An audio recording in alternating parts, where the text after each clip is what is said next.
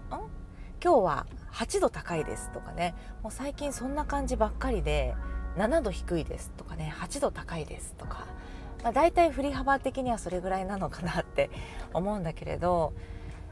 にあの気温がね変わる時って2度3度変わるだけでも自分の体ってもう1週間ぐらいは必要っていうふうに言われてるんですよね。それぐらいこう人間って向上性っていうものがあって、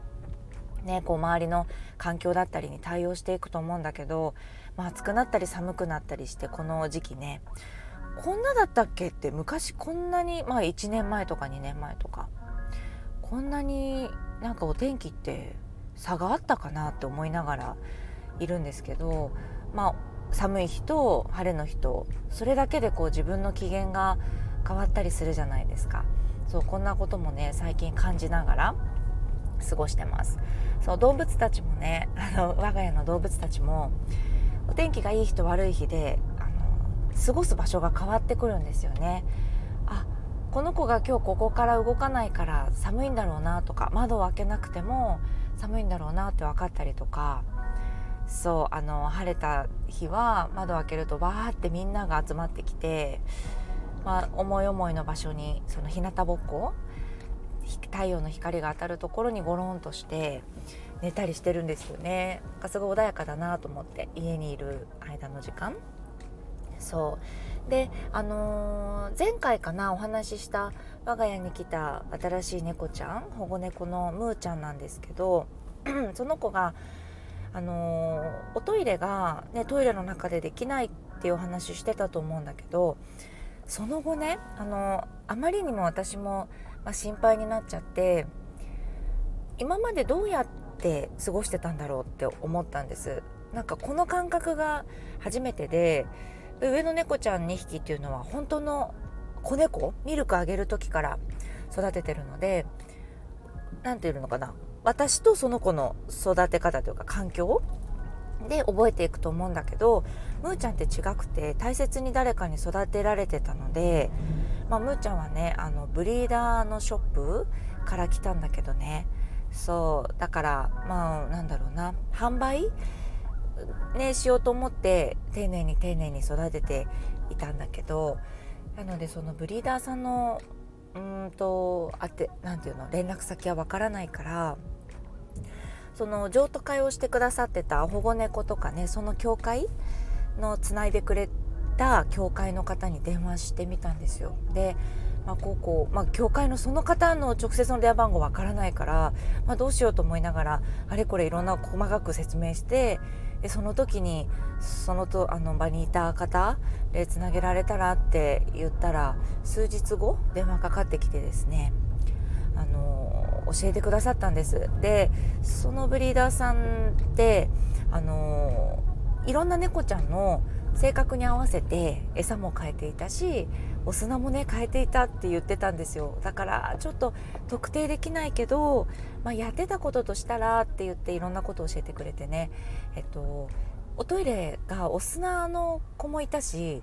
紙？なんか新聞紙？を、まあ、細く多分ちぎっていてそれをふわっとかぶせてる子がいましたよって言っててあそうですかって。でもまあその子は普通の大人だったと思いますけどねって言われてあそうですかっておそらくみたいな感じだったんですよ。その子から連れてきてすぐだったのでうちはお砂をちょっと与えてましたけどって言ってたけどその間に、ね、たくさんおしっことうちしてたかといったらまあちょっとハテナじゃない？その方も。間をつないでくださった方なので。そうだから、うん、何でもいろいろ試してみますって病院も細かく連れてあの行こうと思いますねって言っていたんです。そしたらねあのまあ新聞紙が少なくですけどうちにあったので、まあ、新聞ね取ってないからどうかなと思ったらあったのでそれを細かく切ってねふわっと乗せた瞬間そこでトイレしたんですよね。嘘と思って。すごいびっくりして1週間ぐらいめちゃめちゃ苦労してなんか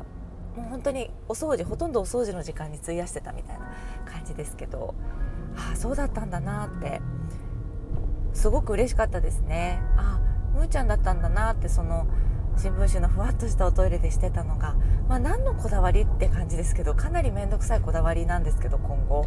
でもどうにかねその慣れてきたら、ね、お砂でもできたらなとか、まあ、新聞紙なんだったらまあ新聞紙のね方法でやるしかないけどそう。なのでひとまずね分かってよかったなって思います。この感覚が初めてでなんかこの子は何が好きなのかなっていうのがわからない。中で育てていくっていうのが自分の感覚をこうたどりながらやっていくっていうのもすごく楽しかったんだけどやっぱり命を守る責任があるからなんか聞いてみたんですよね 電話をして。でもこれってなんか感覚的にすごく私はうん新しい経験で、うんと、自分にとっておそらく必要なんだろうなって思ったりしました。何をというと すごく、えっと、遠回しに喋ってしまったけど、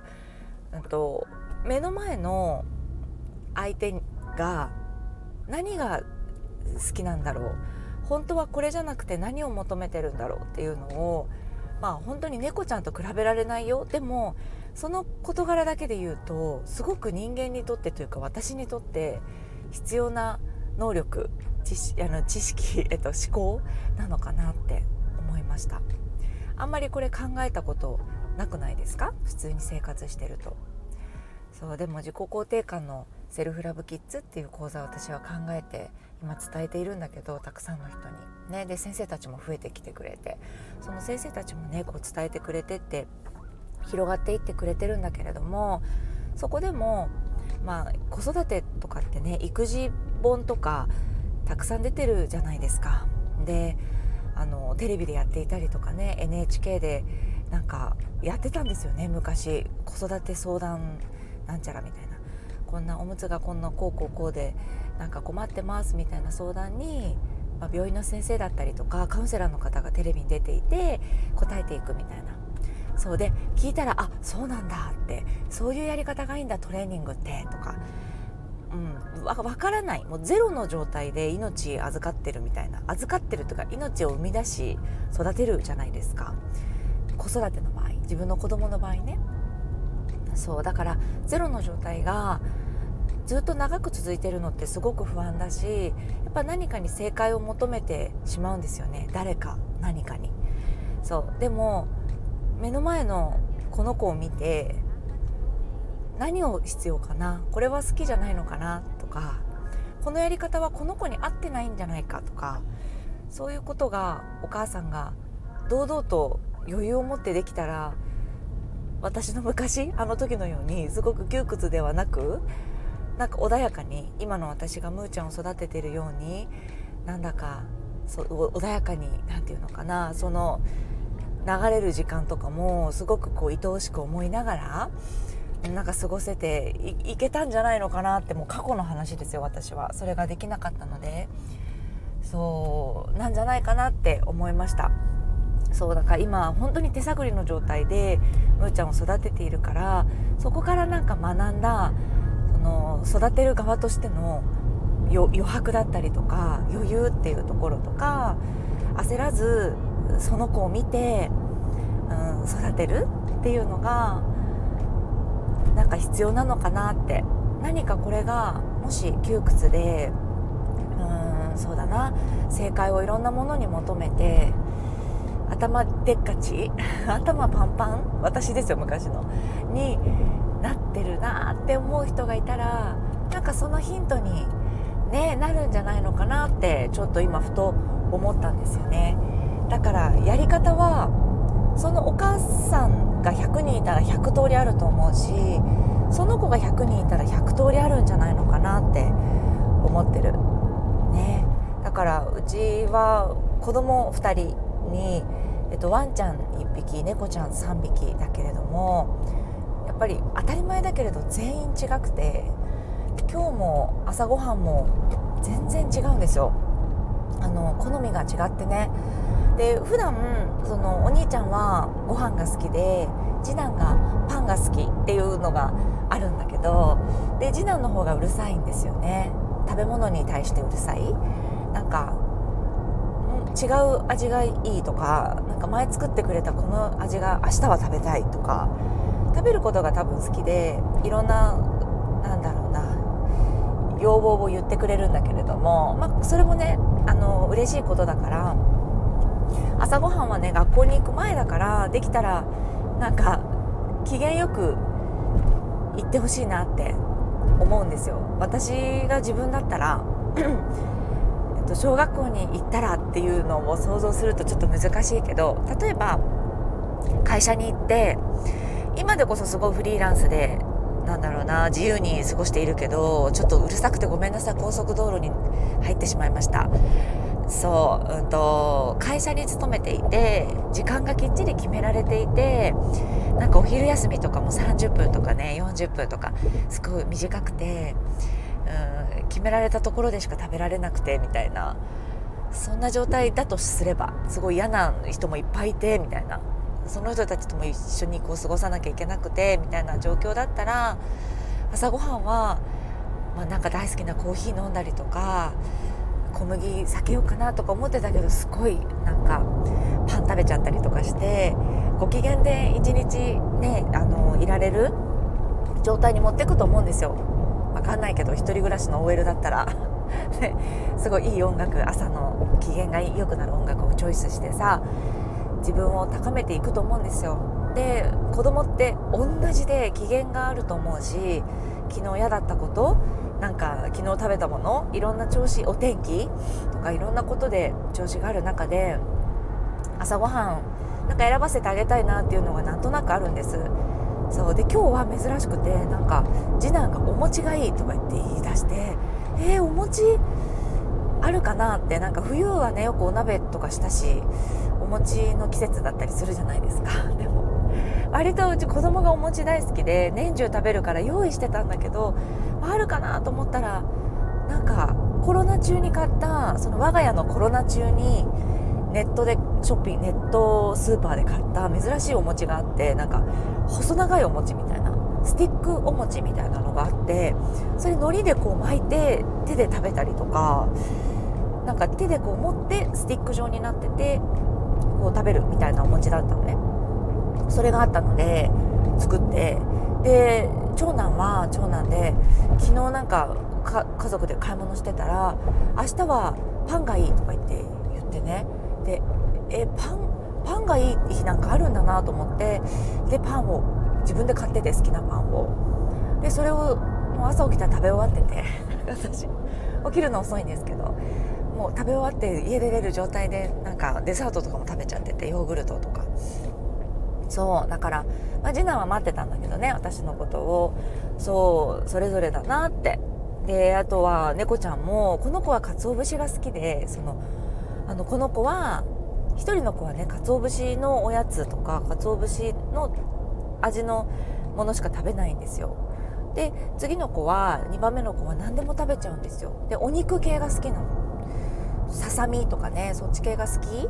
だから唐揚げとか大好物で猫ちゃんなのにすごい狙ってるんですよね。で鰹節逆に食べないとかさ。ねでおもちくんはいろいろあげたけどやっぱりラム肉が好きでとか。なんかどうや同じ人が育ててるのに私ね人ってが育ててるのにこんなに好みも違うし動物も一緒に考えちゃってるんですけどいいですか？私にとって全員子供みたいな感じだから。そうでなんかみんな性格も違うし好きなこととかね時間の過ごし方とか嫌いなこととかも違うからねそれってやっぱり私が感じ取らなかったら全員同じにできるじゃないですか。断固としてみたいな。そうでもできたら心地いい時間を我が家の中で過ごしてってもらいたいしなんかそういう自分の好き嫌いっていうのも大事にして生きてもらいたい。猫ちゃんとワンちゃん無理ですけどわかんない。無理なのかな？私は鰹節好きなことを大事にして嫌いなものは食べないわみたいなのを大事にして生きるっていうちょっと無理かもしれないけど子供にとっては私はそれでいいと思ってて、うん、ただ好き嫌いっていう概念とか食事のマナーとか基本的には嫌いなものをない方がいいよって私と旦那さんが嫌いなものがないからそれをすごい聞いてくるんですよ。あのなんで嫌いなものないのってそれは、うんと、昔はお母さんに嫌いなものはうちはすごい厳しくて旦那さんのお母さんとお父さんも厳しかったんですよ。食事のマナーとか、あのー、好き嫌いはダメっていうのを家で育ったので、まあ、昭和のね本当に家族で育ったのでピーマン食べなさいとかね分かんないけどそんな感じ？で朝ごはん私のように好きなものを出してくれるなんてなかったけどまあ好きな好きっていう夜ご飯は作ってくれたしお菓子も好きってお菓子を作ってくれてたんだけどそう。でもねってお母さんから好きなものあ嫌いな食べ物は良くないよって言われて育ったけれどもでもその時はすごく嫌いでなんか食べないようにごまかしたりとか泣きながら食べたりとかしたけどでも今全部美味しいよって。美味しいものに出会ったら美味しいよって。言ったんです。で今でも私美味しいなんかその同じスイカでも美味しいスイカを食べた時に変わるじゃないですかそのスイカに対しての気持ちとか。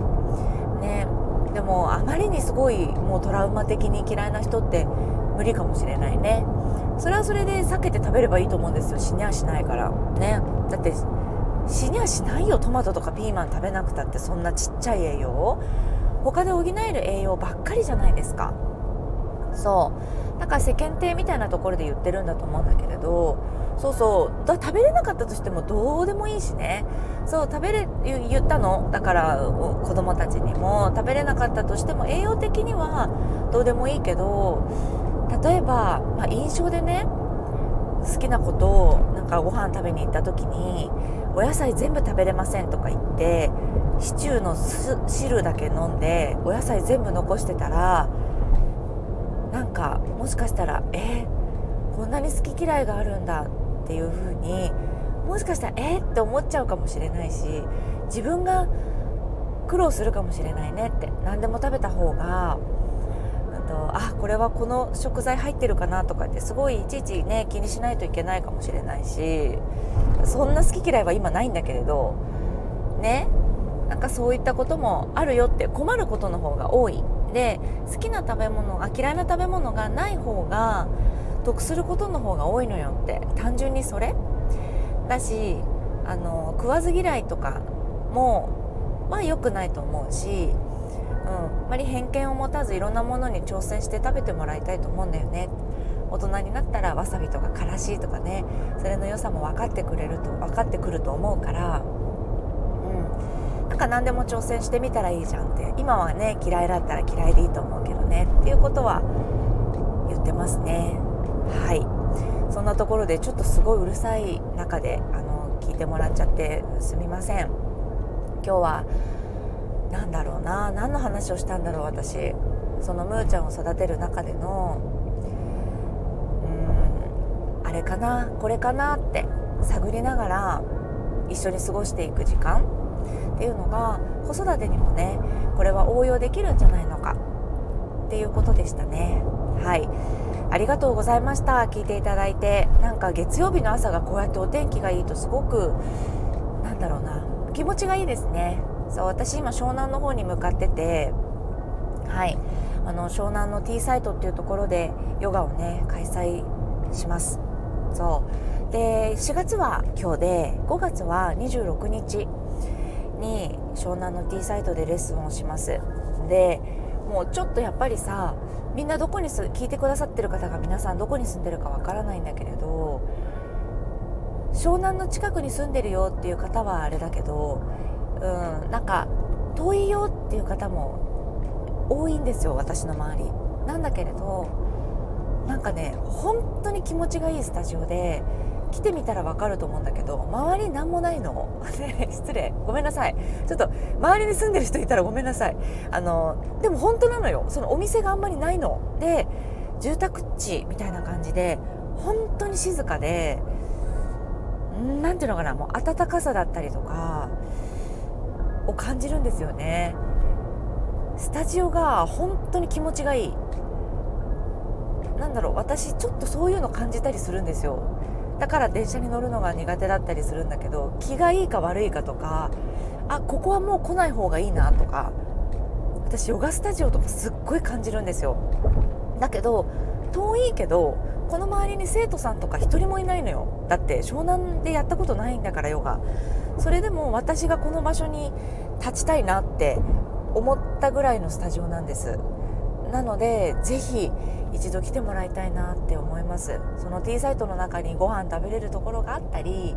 ね、もちろん本を読んだりとかお仕事できるスペースもあるし子どもの本がたくさんあるスペースもあるからね、よかったらねあのまだ来たことないよっていう人がいたら是非あの一度ね来てもらいたいなっていうふうに思います。はいでは、えーと、ちょっとボーとかいう中はい、聞いていただいてありがとうございました。また木曜日にあのお話をします。またお会いしましょう。今日も一日ね、ゆるっとはい頑張りましょうね。聞いていただきありがとうございました。